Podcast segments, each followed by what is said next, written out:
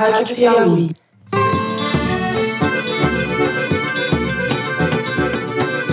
Olá, está começando mais um Foro de Teresina, o podcast de política da revista Piauí. Gostaria que diminuísse, logicamente, os focos de incêndio, gostaria, mas o que está acontecendo esse ano está abaixo da média dos últimos anos e está sendo potencializado com a grande mídia nacional. E eu, Fernando de Barros e Silva, diretor de redação da revista, converso aqui no estúdio com a repórter Malu Gaspar. Fala, Malu. Oi, gente. Lui qu'il tienne des propos extraordinairement irrespectueux à l'égard de mon épouse. Qu'est-ce que je peux vous dire C'est triste. Mais c'est triste d'abord pour lui et pour les Brésiliens. E com o editor do site, José Roberto de Toledo. Opa, Toledo. Opa! Opa. Como se diz opa em francês? Opa. Opa! Opa. Opa? Opa. Opa! Tenho absoluta confiança no juízo que o presidente vai realizar oportunamente sobre esse projeto de lei. Nessa semana, a gente dedica os dois primeiros blocos à Amazônia. No primeiro bloco, a gente fala da tragédia em curso e como o avanço das queimadas compromete a floresta. No segundo bloco, nós vamos tratar da questão política, da repercussão internacional dessa crise, do embate do presidente Jair Bolsonaro com o presidente francês Emmanuel Macron. Por fim, no terceiro bloco, o assunto de certa forma continua sendo queimada, não é, Toledo? Nós vamos falar da situação do ministro da Justiça, Sérgio Moro. É isso, vem com a gente.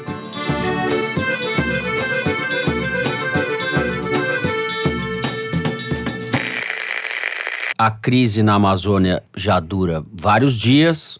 O governo Bolsonaro, primeiro a gente pode dizer que foi relapso, porque falou que não havia crise. Num segundo momento foi inconsequente, porque o presidente atribuiu as queimadas às ONGs.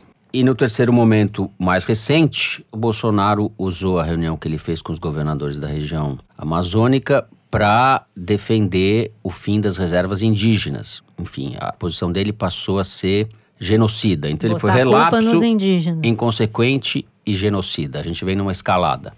Toledo, você que está estudando aí a evolução da tragédia ambiental propriamente, por onde que a gente vai começar? Bom, vamos começar pelo incêndio, mas para falar do incêndio, a gente tem que falar da causa do incêndio, né? Então, 2019 está sendo o pior ano já registrado pelos dados da NASA, que são os mesmos que são usados pelo INPE. Quem produz os dados são os equipamentos da NASA instalados em duas séries de satélites que orbitam em torno da Terra e que têm equipamentos que medem tanto a ocorrência de incêndios, e a partir deles você faz a contagem de quantos incêndios houve, quanto medem a intensidade desses incêndios pela radiação infravermelha que eles emitem. Os dados da NASA, que são idênticos aos do INPE, que chegaram exatamente à mesma conclusão, ou seja, não tem motivo para ficar terceirizando essa análise, é que 2019, considerado o conjunto da região amazônica, está sendo o pior ano já registrado, tanto em quantidade de incêndios quanto em intensidade e extensão e duração desses incêndios. Ou seja, são os incêndios mais frequentes, com maior força, com maior extensão, ou seja, área atingida e maior duração. Demoram mais tempo para serem extinguidos. Por que, que isso é importante? Obviamente pelos impactos que a gente já viu, porque em Londrina o sol um dia foi ocultado pela fumaça, em São Paulo choveu água preta, porque veio da fuligem, que veio da fumaça, que vem não só da região norte do Brasil, mas também da Bolívia e do Paraguai. É uma região que tem queimadas nessa época do ano? Sim, é. Só que os dados históricos estão mostrando claramente que esse ano é muito pior do que os anos anteriores. Não é em todo lugar que é pior. Em alguns lugares, como Mato Grosso, não está tão grave, mas em estados como o Amazonas, por exemplo, nunca se viu nada parecido. Agora, a queimada numa floresta tropical, que é por definição úmida, é sempre induzida por ação humana. Nunca é uma coisa natural, certo? É Uma coisa espontânea. Essa é a grande diferença. Como em outras vegetações, você tem mais secas. No Cerrado, Apesar do Ricardo Salles querer dizer que a culpa é da seca, né? O Ricardo Salles não entende nada do que ele fala, para variar, né? No Cerrado é comum você ter fogo propiciado por, por exemplo, um raio, né? Que vai lá, pega uma árvore seca. No Cerrado a gente sabe, né? Em Brasília, por exemplo, passa três, quatro, cinco meses sem chover. E quando tem a primeira chuva, as pessoas saem na rua comemorando. Na Amazônia não acontece isso. A floresta é úmida e não existe fogo que não seja provocado pelo ser humano. E está mais do que comprovado por todos os estudos de todos os principais especialistas que o fogo está diretamente associado, tem uma correlação e uma causalidade comprovada entre o aumento do desflorestamento, ou seja, da erradicação da floresta, com as queimadas. Por vários motivos, mas o principal é que quando você faz a derrubada da floresta, aquele material cai, fica no chão, seca e vira combustível para as queimadas. E depois, quem faz a derrubada, em geral, usa o fogo para terminar de limpar a área. Então, uma coisa está diretamente associada à outra. O governo Bolsonaro, ao fazer um discurso desde a campanha, mas principalmente após a posse, estimulando a devastação da floresta, obviamente contribuiu para que a derrubada da floresta aumentasse durante o governo Bolsonaro, como também já está comprovado, e o que a gente está assistindo agora é uma decorrência natural disso. Quando você olha o mapa das queimadas, e as imagens de satélite são muito detalhadas nesse caso, você vê que elas acontecem ao longo de estradas, uhum. ao longo de áreas de ocupação humana e tem enormes áreas sem pontos de queimada. Quais são essas áreas? São justamente as reservas florestais preservadas, porque são, na grande maioria, áreas indígenas. Então, o Bolsonaro, nesse discurso Nessa Aquelas... live que ele fez com os governadores, que chamou os governadores para serem, na verdade, coadjuvantes da sua live nessa semana, na qual ele defendeu que a demarcação de terra indígena foi uma irresponsabilidade. Disse que é uma ocupação pouco racional, culpou os governos passados que impediram o desenvolvimento desses estados e pregou a extinção das reservas indígenas. O né? Bolsonaro né? é tão ignorante que ele desconhece que o principal articulador disso na Constituinte foi um ex-ministro da ditadura militar, o senador Jarbas Passarinho. Acabou de sair um livro da Manuela Carneiro da Cunha, que virou reportagem do repórter João Felete, da BBC Brasil, mostrando que, durante a Constituinte, havia uma preocupação muito grande da Igreja Católica que, se fossem preservadas as áreas naturais onde vivem os indígenas, que eles tivessem proteção, para evitar que houvesse uma ocupação dessas áreas, principalmente pelas empresas de mineração e do garimpo. E o instrumento para transformar isso em texto legal, ou seja, para ser incluído na Constituinte, foi o senador Jarbas Passarinho, que é da região, nascido no Acre, em Chapuri, e foi senador pelo Pará durante a Constituinte.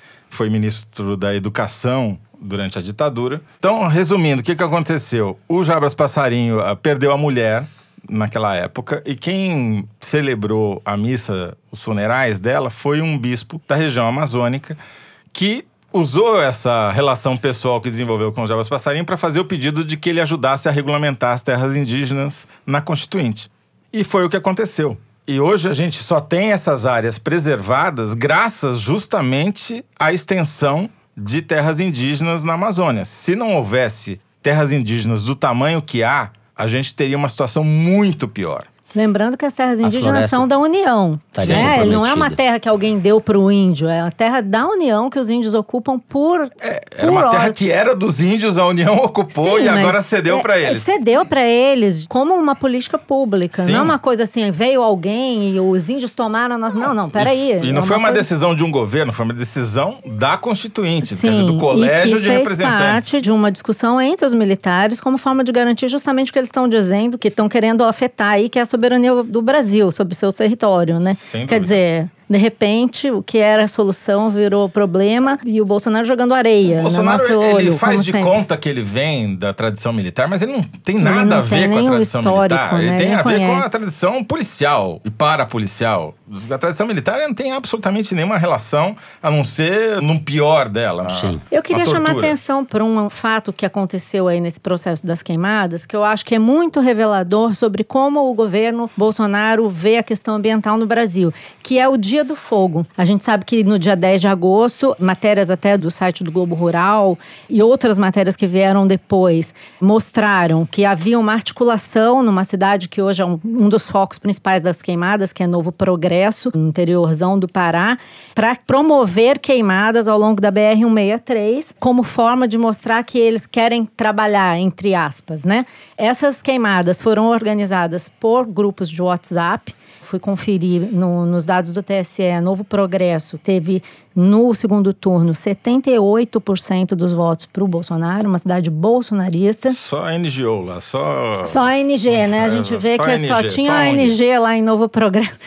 É, Novo Progresso, Altamira, eu dei uma olhada nas cidades dessa região. A cidade que menos teve voto ali foi 60% para o Bolsonaro no segundo turno. Então, é uma região bolsonarista que provavelmente votou nele confiando nesse discurso antiambientalista dele e promoveu esse Dia do Fogo, vários focos de queimada ao longo da rodovia no dia 10 de agosto, por conta do apoio que o Bolsonaro dá a esse tipo de discurso. Isso foi dito antes do fogo, né? Foi Sim, anunciado antes, fala, é. vamos queimar. Mas é aí que eu queria chegar. Você tem e grupos governo... de WhatsApp que é o instrumento bolsonarista por excelência de comunicação. Diário Uma oficial. cidade bolsonarista fazendo queimados. Você teve um aviso do Ministério Público três dias antes de que isso ia acontecer. E o chamado grupo de elite, tropa de elite do Ibama, não foi acionado, não há o que dizer a respeito disso, mesmo sendo 13 caras, esses 13 caras não foram acionados para combater a queimada. Então é o seguinte: há uma responsabilidade do governo federal sobre isso. Eu me pergunto onde é que estava o general Heleno. Ele devia estar tá fiscalizando o tweet de jornalista, ao invés de estar tá fiscalizando. Estava abrindo a conta dele no Twitter. Isso estava abrindo a conta dele no Twitter. Isso é papel de inteligência. Se eles estão tão preocupados com a soberania nacional e com questões que possam afetar a soberania nacional, eles deveriam estar monitorando isso, como quem monitora qualquer ameaça Ô, ao território nacional. Como é que a gente vai acreditar na inteligência do general Heleno, já que ele é o chefe da inteligência, porque ele é. confundiu essa semana e publicou no Twitter uma sátira do jornalista Renato Terra, publicado na Folha de São Paulo, que é uma como coluna de humor, real, né? como se fosse uma Não reportagem. Distinguir o humor botou de... palavras na minha boca, ô, senador general. É piada. Ele levou pois piada é. a sério. E não tinha ninguém, nem o general. E é o chefe da inteligência. Exato. Aí dessa constatação decorre a próxima. Ele não teve capacidade, nem ele, nem ninguém no governo, para perceber que esse assunto não é um assunto que você pode transformar em guerra ideológica. Eu vi no Facebook outro dia uma frase de um analista de direita que foi assessor do Bolsonaro, um cara chamado Bernardo Santoro, foi estrategista do Bolsonaro. Eu vou roubar porque achei ótimo. Ele disse que o presidente errou feio, errou rude, porque ele não percebeu que na questão ambiental não há espaço para você fazer guerra ideológica. A questão ambiental hoje é consenso entre esquerda e direita. Talvez no Brasil não seja tanto, mas no resto resto do mundo é. E não é por uma questão de preferência ou porque as pessoas são boazinhas. Existe um amadurecimento da questão ambiental. E o presidente testou esses limites até o extremo. Se ele hoje está colhendo os frutos, teve um dia de cão na sexta-feira, porque o mundo inteiro foi para cima dele. Ele foi obrigado a fazer um pronunciamento na TV tentando se mostrar moderado, foi porque ele mesmo plantou isso. Vamos lembrar que ele cortou verbas do Ibama. Terça-feira, os funcionários do Ibama divulgaram uma carta dizendo que o Ministério reduziu em 24% o efetivo da fiscalização ambiental nesse ano. Ele brigou com o INPE e ele brigou com o Fundo Amazônia, dizendo, mais uma vez, que era um fundo que patrocinava ONGs, quando, na verdade, 60% do dinheiro do fundo vai para a União, estados e municípios. Quando tem as queimadas, ele diz que não tem recurso. Que não tem dinheiro. Ou seja, ele não tem informação, ou se tem informação, joga na desinformação, como a gente já sabe que ele faz o Augusto Heleno, que deveria ser assessoria de inteligência dele, também não faz. E aí, depois, se ele colhe tudo isso, não adianta dizer que a culpa é dos índios, das ONGs, a culpa é só dele. Eu entendo quando você fala que a questão ambiental é consenso entre esquerda e direita, você está se referindo ao setor do agronegócio, por exemplo, que está muito contrariado com as atitudes do governo. Com certeza, vários setores porque da, da objetivamente direita. estão sendo prejudicados. Sim. Agora, eu acho errado a gente falar que é consenso, porque está em curso essa cruzada do governo Bolsonaro contra o meio ambiente, que coloca a questão ambiental no centro da discussão política. Então, existe uma discussão política, sim, ela é importante. O Bolsonaro está alinhado, por exemplo, com o Trump nessa questão. O Trump elogiou a política do Bolsonaro para a Amazônia e é uma política criminosa. Você elencou omissões e atitudes dele que caracterizam uma política criminosa para a Amazônia. Sim, mas né? veja que os, todos os ex-ministros do meio ambiente de governos à direita e à esquerda estão indo sim, hoje ao é Congresso defender essa pauta. Boris Johnson, assim que começaram as queimadas, que ninguém pode dizer que seja de esquerda, uhum. foi defender, sim. Eu foi falar achei contra. importante localizar O próprio isso. Macron mas... não é propriamente de esquerda, né? Não, Era... vamos traçar uma linha que eu acho que é importante. Primeiro, o governo incentivou a derrubada da floresta. Depois, negou que houvesse queimada. Daí pressionado pelos fatos, foi mudando de posição, uhum. né? Primeiro ele reconheceu que há queimadas e falou: "Não, mas a culpa não é do homem, a culpa é da seca". Daí mostraram as evidências empíricas de que não. Bom, então houve queimadas e elas são excepcionais, mas a culpa não é da minha base eleitoral, a culpa é das ONGs, da esquerda. Daí vem a pressão internacional. Quer dizer, foi um choque do agro-ogro, que é o Naban Garcia, que está lá no governo, é o principal representante da UDR, essa entidade de saudosa memória, e os caras que ganham dinheiro efetivamente, que exportam. Por exemplo, hoje saiu uma carta, quarta-feira, do Centro de Indústrias de Cortume do Brasil, ou seja, os exportadores de couro. O Brasil exporta 2 bilhões de dólares por ano de couro, dizendo que começou uma campanha para não importar couro do Brasil, por causa da Amazônia. Posso falar? Você sabe que eu vou falar, né? Money talks. Bullshit walks. Concordo com você, ninguém está sendo bonzinho. Existe uma demanda nesses mercados consumidores por produtos sustentáveis. Que, talvez seja o primeiro caso em que o governo foi trocando de discurso de um dia para o outro, ele foi trocando, trocou três ou quatro vezes de discurso e foi obrigado a mudar a sua política. Sim, não encontrou guarida em, em, setores que tradicionalmente e deixou a sua militância perdida, porque Exato. os caras ficaram vendidos. Ah, mas não tinha queimada, agora tem queimada, a mas a culpa era que sobrou ONGs. foi falar que a Brigitte Macron é feia. E quando o Bolsonaro não sabe o que fazer, ou seja, sempre, ele chama o exército. E eu quero registrar aqui o que disse o correspondente da BBC inglesa em Porto Velho esses dias. Abre aspas. Que chama atenção no centro de comando da operação dos militares é a espantosa falta de atividade e, dada a escala da crise, a ausência de qualquer sentido de urgência. Isso explica a fúria que muitos sentem no Brasil. O presidente culpou a mídia, o tempo, até mesmo as ONGs. Fecha aspas. Ou seja, a mobilização toda dos militares parece uma imensa operação de relações públicas, não tem efetividade nenhuma. Uma das fotos que eles publicaram não era nem da, da Isso, de agora, era velha. Um ponto. O segundo, só que eu queria falar, é insistir que ontem, terça-feira, o Bolsonaro usou esse momento dramático da vida brasileira, da vida mundial que está se passando na Amazônia, para fazer discurso pela extinção das terras indígenas.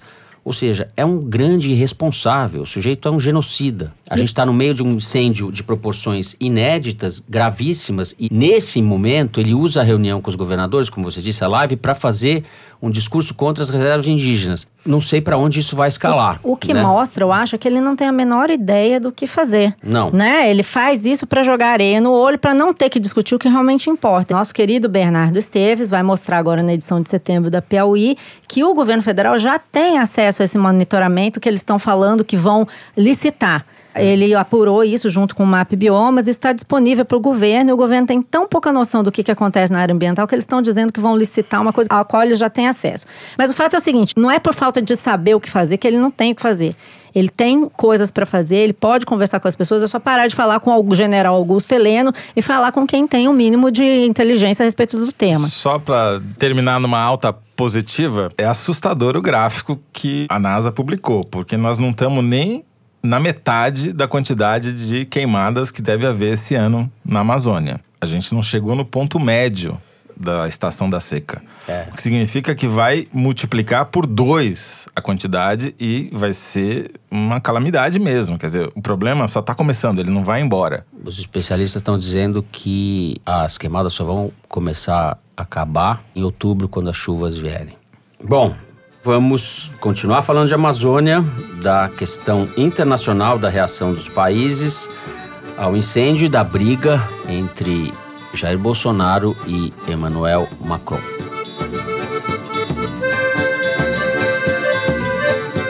Bom, a repercussão internacional do incêndio na Amazônia foi imensa, não só de governos, mas de entidades, pessoas, as chamadas celebridades, como se diz esse nome horroroso. Mas dentre todas elas, Malu, eu vou destacar, evidentemente, a briga do Bolsonaro com o Macron.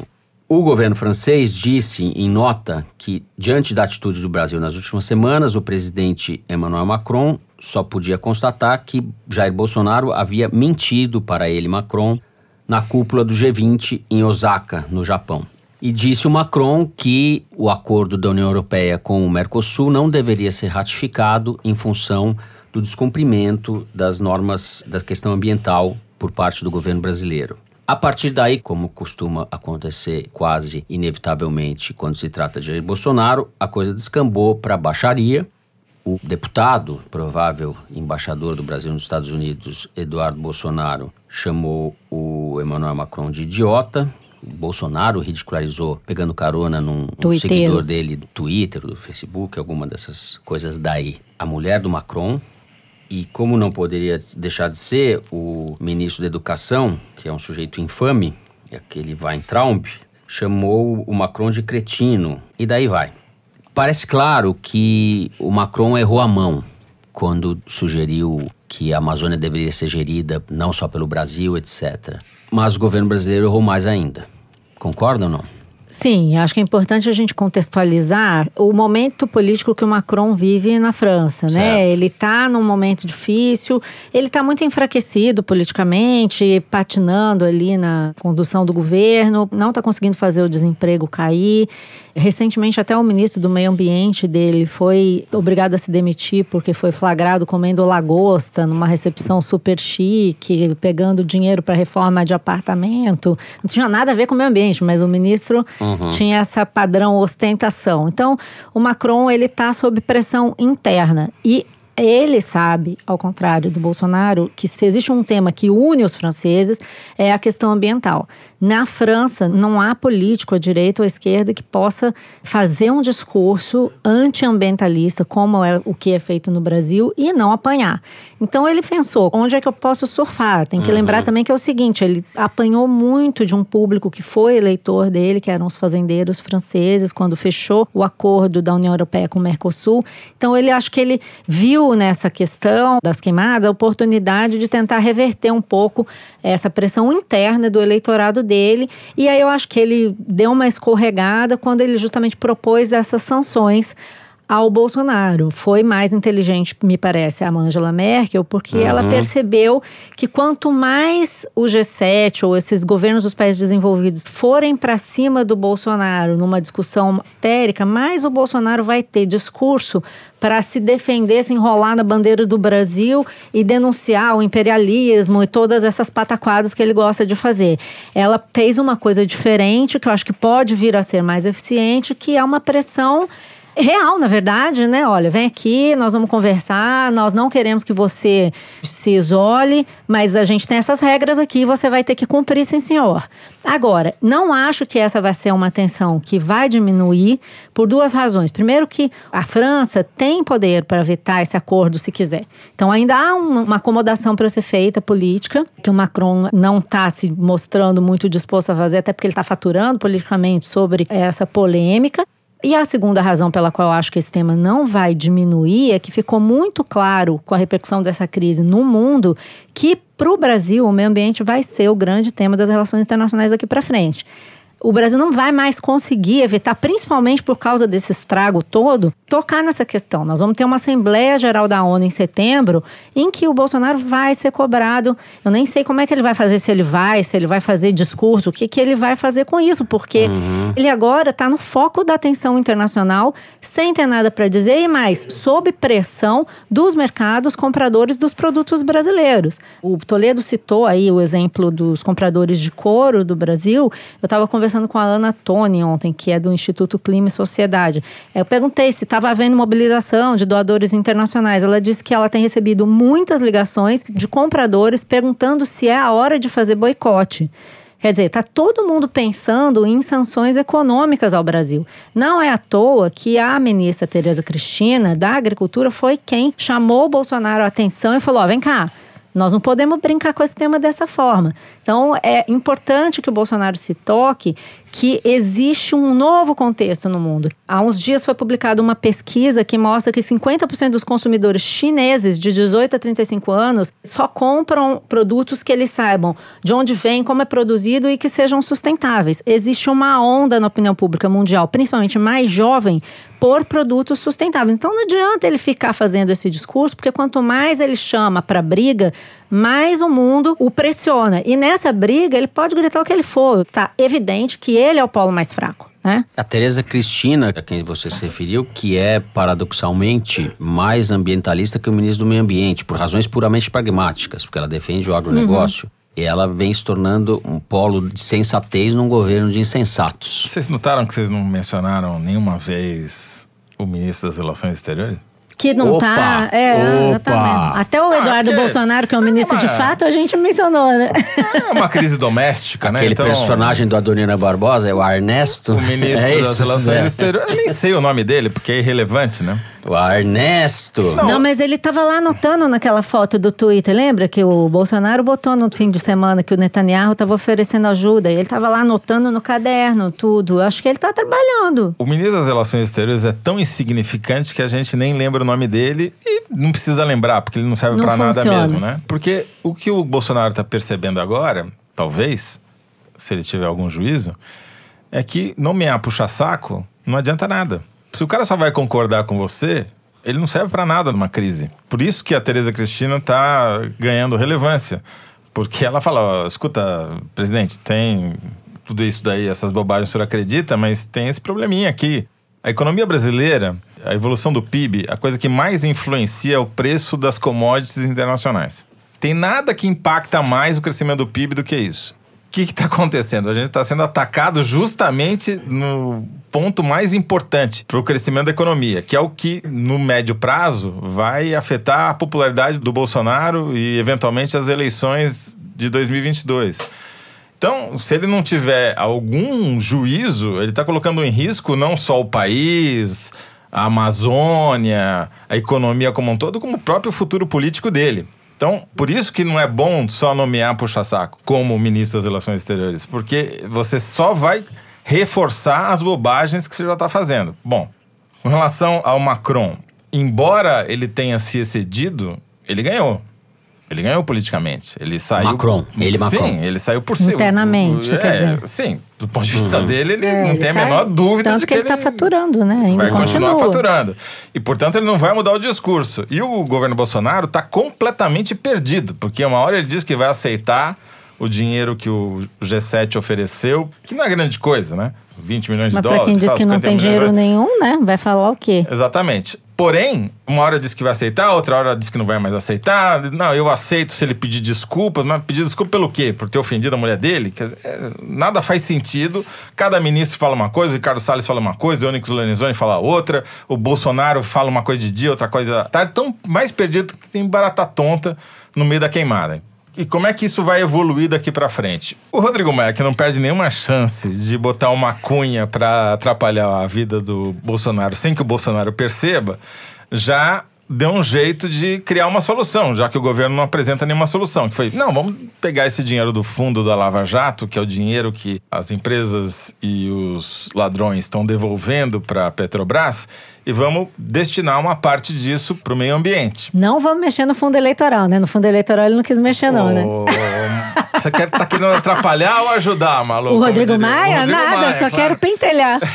Meu objetivo é pentelhar a todos. Daí a AGU concordou no grosso com o Rodrigo Maia, mas está propondo uma nova divisão dessa grana, mas concordando que vai uma grana para a Amazônia também. Seja quanto for, é tipo 10 vezes mais do que o que o G7 está oferecendo para o governo brasileiro ajudar a combater as queimadas. Para apagar o incêndio. Exatamente. Então, dinheiro vai ter.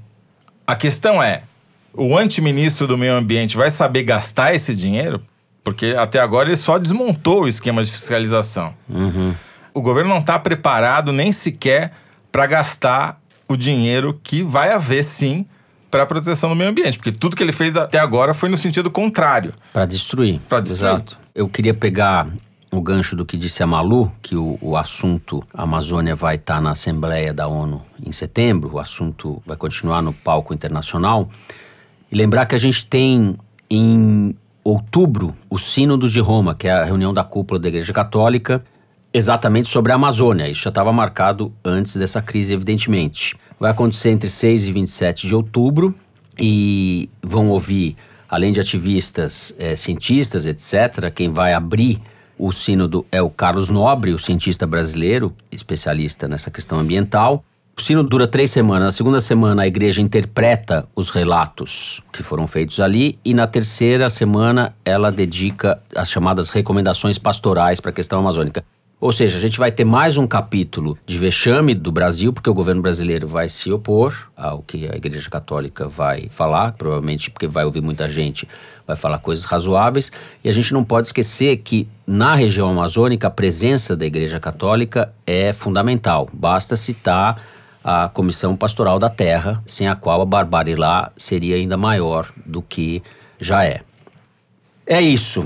A gente termina assim o segundo bloco e antes do terceiro vamos ao número da semana. O Luigi Maza, nosso produtor, lê pra gente um número tirado da seção Igualdades do site da Piauí e a gente comenta. Qual o número, Luigi? 35, Fernando. 35. Então, 35 é o número de pessoas que foram mortas por semana, em média, pela Polícia do Estado do Rio de Janeiro nos sete primeiros meses desse ano. Nesse mesmo período do ano passado, 2018, a média foi de 28 pessoas por semana, ou seja, houve um crescimento significativo de lá para cá. E o ano passado, é bom lembrar, foi o ano que bateu o recorde de mortes pela polícia no Rio.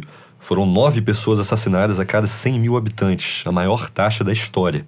Em números absolutos, em todo o ano de 2018, a polícia matou 1.534 pessoas no estado do Rio. Em 2019, só até julho, já foram 1.075 mortos. Só no primeiro semestre, a Polícia do Rio matou o dobro de pessoas que a polícia nos Estados Unidos inteiro. Tá ficando feio até para a Polícia de São Paulo, que tem uma tradição de fatalidades também, que tá ficando muito atrás da Polícia do Rio de Janeiro em letalidade. 2018 foi cinco vezes maior a taxa de mortos pela polícia no Rio do que em São Paulo, computada aí já a população. É, a gente falou disso semana passada, quando houve o, o caso da Rio Niterói, o sequestro e a, e a morte do sequestrador. É, eu até citei um artigo do Pedro Abramovay falando da estatização dos homicídios no Rio, né? Que você tinha uma diminuição, na verdade, do índice de homicídios geral, mas compensado pelas mortes da polícia que não são computadas como homicídio. Exatamente. Sendo que isso está dando crédito político para o governador. Então não tem a menor possibilidade de diminuir essa tendência. Bom, é isso. Vamos então ao terceiro bloco, falando de Sérgio Moro. Muito bem. O processo de esvaziamento, vamos chamar assim, do ministro Sérgio Moro, segue a todo vapor. Nessa última segunda-feira, por exemplo, o Jair Bolsonaro disse numa das redes sociais, todo respeito a ele, a ele Sérgio Moro, mas o mesmo não esteve comigo durante a campanha. Ou seja, ele não está perdendo ocasião para dar uma cutucada, além de ter feito coisas muito concretas, como por exemplo, tem pedido que o COAF fosse para baixo da asa do Moro. Malu, a gente está diante de uma iminente saída do Moro? Essa fritura continua ou as coisas se acomodam? Tá difícil de cravar alguma coisa, mas o que eu já consegui saber de pessoas que falam com o Moro, que têm conversado com ele ultimamente, é que ele está emitindo alguns sinais na linha de se o Bolsonaro quiser, ele vai ter que me demitir. Eu não vou pedir demissão. Supostamente, uhum. esse é o cálculo que ele está fazendo agora apostando na popularidade que ele e a Lava Jato ainda tem, né? A gente viu algumas pesquisas mostrando isso na semana passada, que ele é o ministro mais popular do governo, disso não há dúvida, e ele acho que está apostando que ele ainda tem esse capital político. Eu acho que esse cálculo faz sentido, porém ele também tem data de validade, né? É preciso que o Sérgio Moro diga, afinal, ou demonstre se ele ainda continua defendendo a pauta anticorrupção ou não, porque por enquanto o que a gente está vendo dele na mais das vezes é silêncio diante de determinadas atitudes que vão frontalmente contra a pauta do combate à corrupção. Tem um dado que eu acho importante a gente lembrar: essa decisão do ministro Dias Toffoli de suspender colaborações de agências de inteligência financeira com investigações de corrupção e outras, o uso de informações de agências de inteligência financeira. E o Sérgio Moro foi falar com o Toffoli no Supremo e isso desagradou o Bolsonaro. Até o jornal o Globo publicou uhum. isso e o presidente encarou isso como um ataque frontal a ele, uma tentativa de minar o seu próprio Sim. poder, porque as investigações são sobre o Flávio isso, Bolsonaro. Isso que eu ia né? falar, nunca é demais a gente é, lembrar. E aí ele se sente frontalmente atacado, vai para cima da Polícia Federal. E aí agora a gente tem esse cenário em todo mundo com a respiração em suspenso aqui no Rio de Janeiro, esperando para ver se o comandante da Polícia Federal do Rio vai ser mesmo alguém ligado à corporação, ou se vai ser um nome do Bolsonaro. E a gente tem um outro componente que surgiu a partir do fim de semana, que é o comportamento do público mais lava-jato aí, mais ligado a lava-jato, contra setores do bolsonarismo, né? Houve algumas manifestações pequenas pelo Brasil, mas que fizeram um certo barulho, em que bolsonaristas como a deputada Carla Zambelli, ligada ao governo, foram vaiados, foram hostilizados por manifestantes que consideram que o presidente Bolsonaro está promovendo um ataque contra a investigação esses bolsonaristas raiz, mais Olavo de Carvalho, que promoveram um teste. Eu estou chamando de teste porque eu acho que foi uma maneira de testar a reação dos internautas nas redes sociais quando eles atacaram o Deltan Dallagnol saíram dizendo que o Deltan era do PSOL. Teve gente que até me mandou mensagem em listas de bolsonaristas dizendo que o Deltan era ligado à CUT, para ver como a coisa repercutia. Eu acho que eles estão testando as águas para ver qual o efeito político que pode ter uma eventual demissão do Moro, enquanto o Moro também está testando os limites do presidente para ver se o presidente vai ter coragem de demiti-lo e se isso vai reverter favoravelmente a ele. Haverá alguns momentos importantes para a gente ver como é que isso vai se desenvolver nos próximos dias. O primeiro, os vetos que o Bolsonaro vai fazer ao projeto uhum. de abuso de autoridade.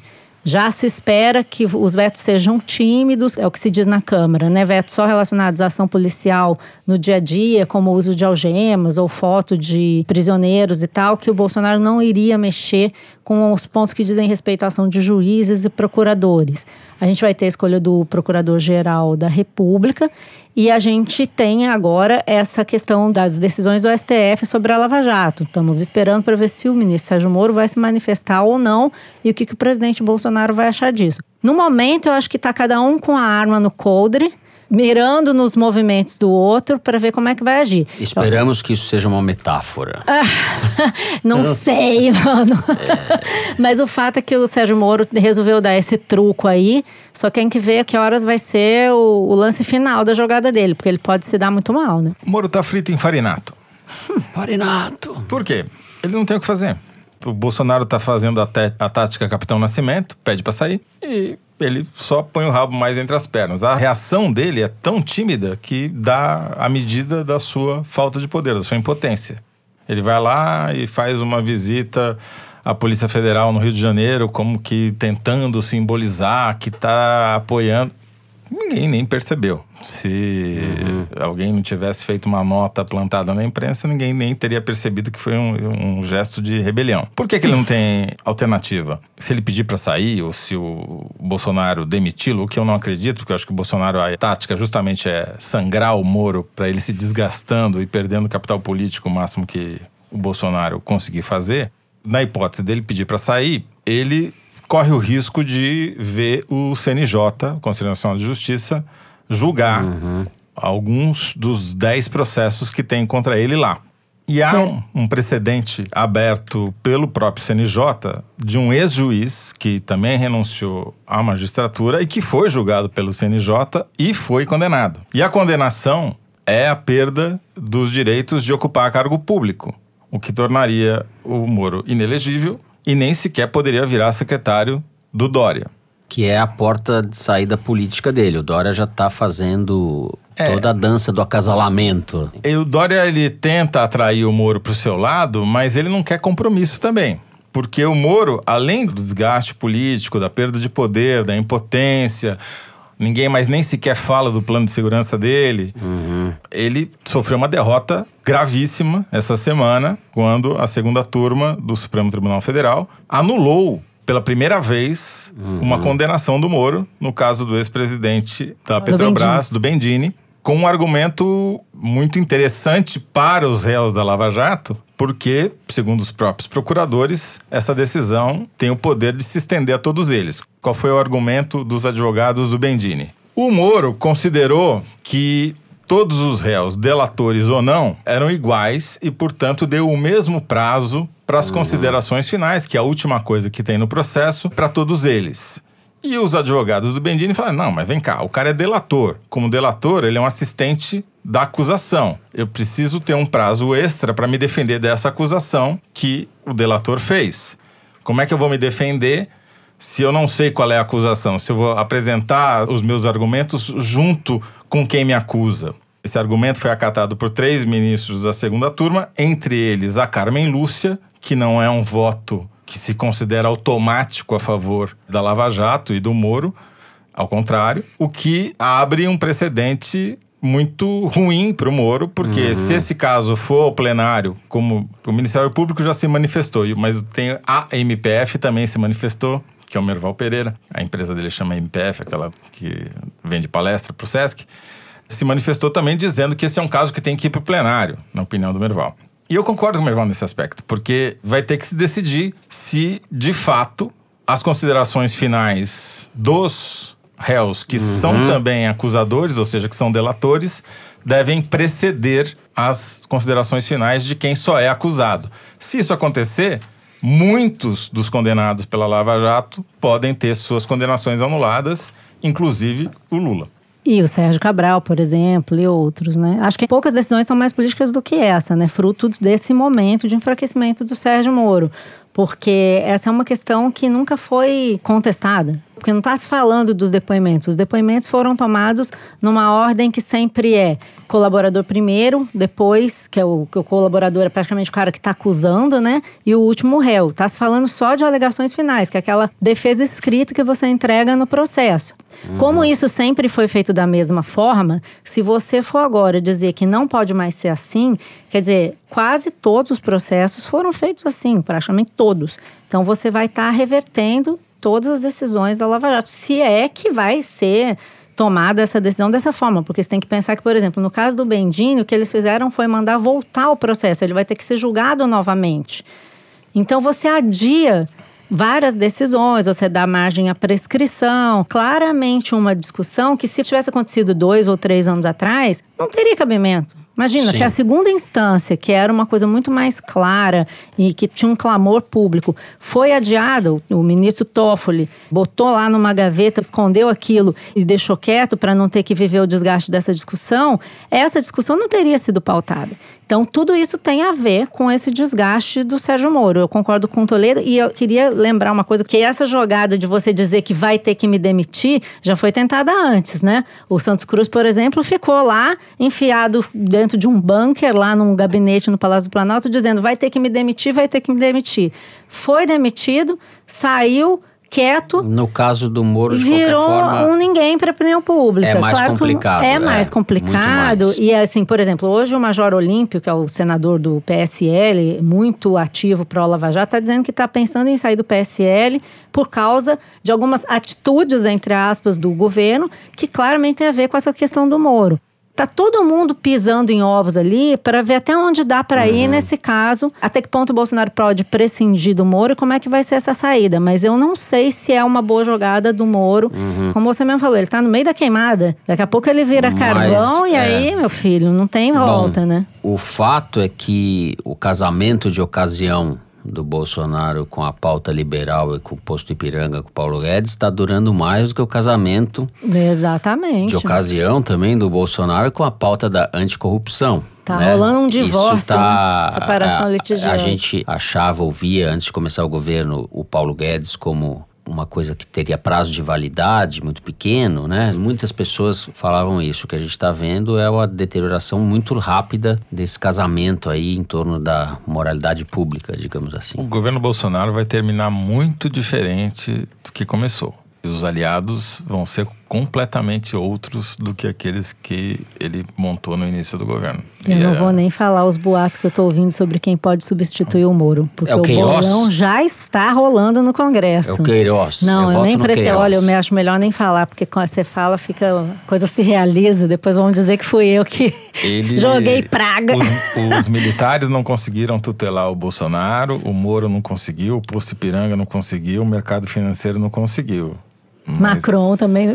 Macron foi o que chegou mais Macron tá perto. Tá tentando. Não, Macron conseguiu fazer o Bolsonaro mudar de posição. Macron e Merkel. Agora a questão é quem que vai tutelar o Moro da eleição de prefeito em 2020 até o final do mandato. Eu tenho palpite.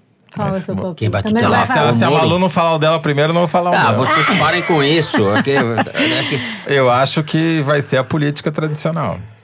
Eu acho que vai ter um casamento com todo mundo que ele xingou durante a campanha. Por que, que eu acho que vai mudar esse jogo? Por quê? A popularidade do Bolsonaro, ela está estável, e as últimas pesquisas confirmam isso, nessa faixa dos 29%, 30%, mas está aumentando a polarização, está aumentando o ruim e péssimo. A oposição a ele está ganhando força.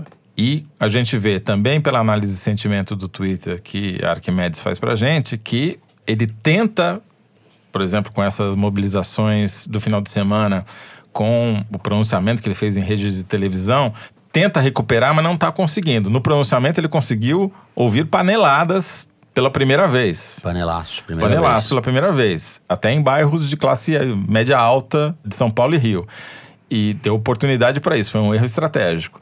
E as manifestações a favor dele no domingo não se sustentaram do ponto de vista de criar um clima favorável nas mídias sociais. Tá difícil. Muito bem. Com isso, nós encerramos o terceiro bloco do programa e chegamos ao momento da Malu, momento Kinder Ovo. Nada, gente, que isso? É, a culpa é da produção que só faz as coisas erradas aqui. Vamos lá, solta aí o nosso Kinder Ovo. Ah, minha gente, quantas vezes eu vou ter que entrar na minha rede social para ter que dizer certas Rogério coisas que Bolsonaro. não precisavam ser Não? ditas, né? Eu acabei de fazer um post pedindo perdão para o presidente Macron sobre o comentário infeliz que o nosso presidente fez sobre a mulher dele e que as pessoas estão vindo na minha rede social dizer para mim que eu sou biscoiteira. Olha, na minha rede social mando eu. E eu tô de férias. Tô com um tempo incrível pra bloquear quem vier falar besteira. Antes de vocês falarem que eu sou biscoiteira, que eu tô falando besteira, vai se informar do que tá acontecendo aqui na França, como mulher brasileira, com quase a idade da esposa do Macron, e que ele, mesmo sendo ofendido, ele ainda foi gentil e educado com nós, mulheres brasileiras. E é por isso que eu vim me pronunciar Caraca, biscoiteira. De férias na França. Tô com inveja Não é, dela, não sei eu quem é, pensei mas uma deputada, mas não tem nada a ver. Ela não é biscoiteira, essa deputada que eu Ninguém, a pensei. produção Não, fala aí, quem é? uma Não sabemos. Ah! Quem? Vocês não acreditam. Tô lendo. Quem? Essa Quem? eu não sei como você não acertou. Ah. É a Gretchen. Ah, não, sério? Sim, Gretchen. Mas biscoiteira, esse negócio de biscoiteira me confundiu. É que eu Como conheço a Gretchen não pela voz. É, você- Assim? Como assim? Aqui, conga, la conga. Não, é- Conga, conga, conga. Cantora talvez seja um pouco de exagero, né? Ela canta? Ela, é, ela usava o que eu. microfone. Mas ó aqui, vídeo da Gretchen publicado no perfil dela no Instagram na segunda-feira, dia 26.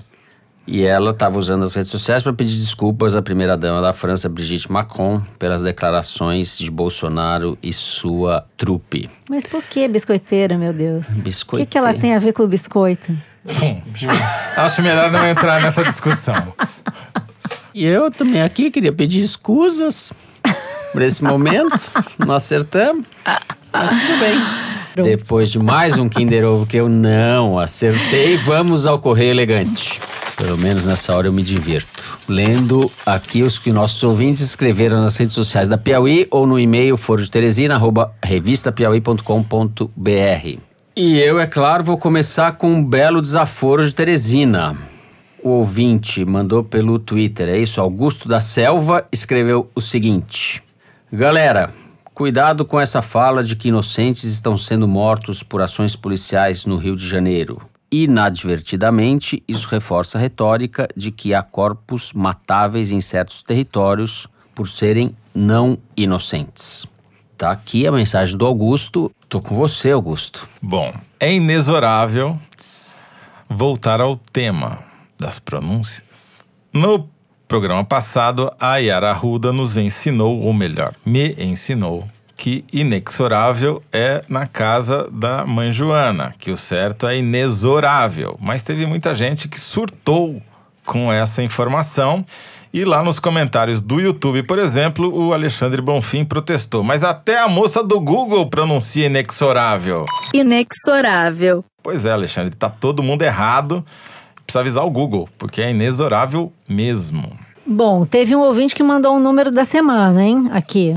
Vamos lá, atenção, Luigi. Foi o Marco Merlin. Ele disse assim: já que o assunto da vez é fornicação de pinguins, hum. lança este inusitado número da semana para Fernando Malu e Zero Toledo. Após botar o ovo, a fêmea do pinguim imperador sai para se alimentar e recuperar peso, enquanto o macho se ocupa de chocar o ovo. Durante toda a incubação, o macho ficará sem se alimentar até que a fêmea regresse e o filhote nasça.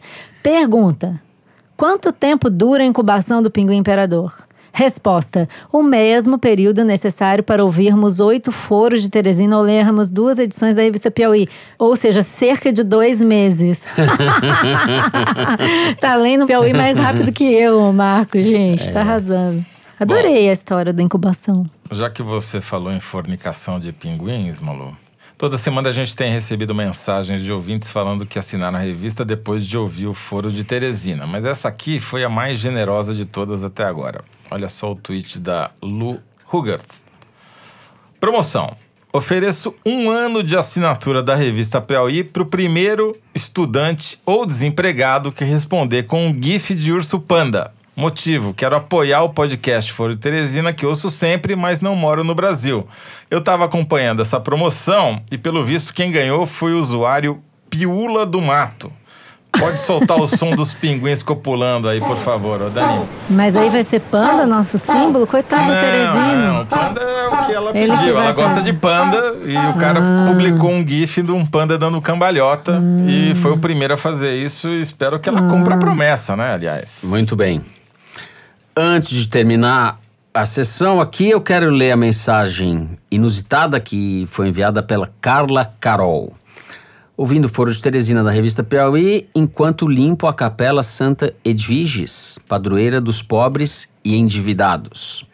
Ela só não falou pra gente onde fica a Capela Santa Edviges, porque a gente, a produção apurou aqui que tem Capela Santa Edviges. Tá todo canto. No Rio, em Belo Horizonte, em Recife, Onde mais, Dani? Endividado é que não falta, tem que ter capela de Santa Edvige para todo canto. Né? É, pobres e endividados. Vamos fazer uma aqui no, do Tamo, lado do estúdio. Tamo junto, Carla Carol. Com isso, o programa dessa semana fica por aqui. O Foro de Teresina é uma produção da Rádio Novelo para a revista Piauí. A nossa diretora é a Paula Scarpim. Os nossos produtores são o Luiz Maza, a Mari Faria e a Ana Carolina Santos. A Júlia Sena grava o vídeo do Foro Privilegiado, o teaser que a gente publica toda semana no YouTube e nas redes sociais da Piauí. A edição do programa é da Mari Romano e da Luísa Silvestrini. O João Jabassi faz a finalização e a mixagem do foro, além de ser o intérprete da nossa melodia tema, composta por Vânia Salles e Beto Boreno. A responsável pela nossa coordenação digital é a Kelly Moraes. O Foro de Teresina é gravado no estúdio Rastro, em Ipanema, com o Dani Di. Eu, Fernando de Barros e Silva, agradeço mais uma vez a companhia de Malu Gaspar. Tchau, tchau, gente. Au revoir. Au revoir. O, e... au revoir, né? Au revoir. Au revoir é ótimo. Au revoir. Au revoir, au revoir dos pássaros. Au e de José Roberto de Toledo. Sava, opa. Opa, opa. A bientôt como diriam os franceses. Até a semana que vem.